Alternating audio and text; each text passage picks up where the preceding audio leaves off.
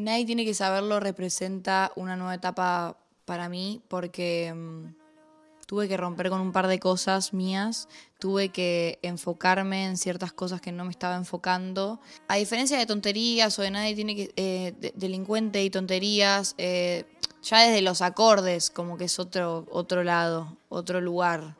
Em, y para mí es una nueva etapa porque, porque cambió algo en mí, 100% pero estoy muy feliz porque me siento muy representada con lo que, con lo que se logró, nadie tiene que saberlo.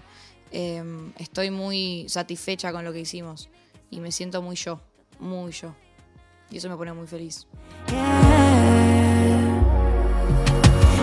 Nadie tiene que saberlo fue como una especie de catarsis. En mi casa siempre fue como medio un tabú, las relaciones y, y todas esas cosas de amor y el sexo. Pero no por un tabú de, sino que, no sé, nunca me sentí tan cómoda en hablar de eso con mis padres.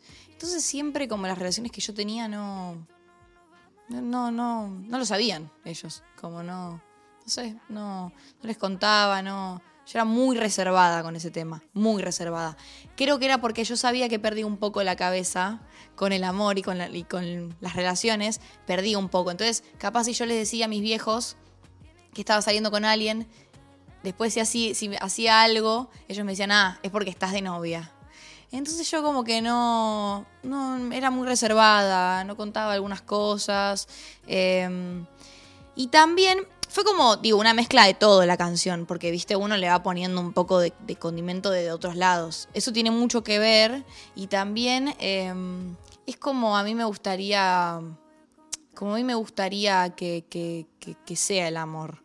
Como nadie tiene que saberlo, habla muy desde el lado de lo simple del amor. Es un poco eh, el amor que a mí me gustaría vivir, ¿viste? Y, creo como el amor que a todos nos gustaría vivir, porque las, relaciones son muy complicadas y, la letra en ese sentido es como bastante romántica y un poco fantasiosa y un poco de, no sé, de si nos gustamos no hay nada de qué hablar, como todo eso, esas cosas muchas veces no pasan o, son medio complicadas de que sucedan.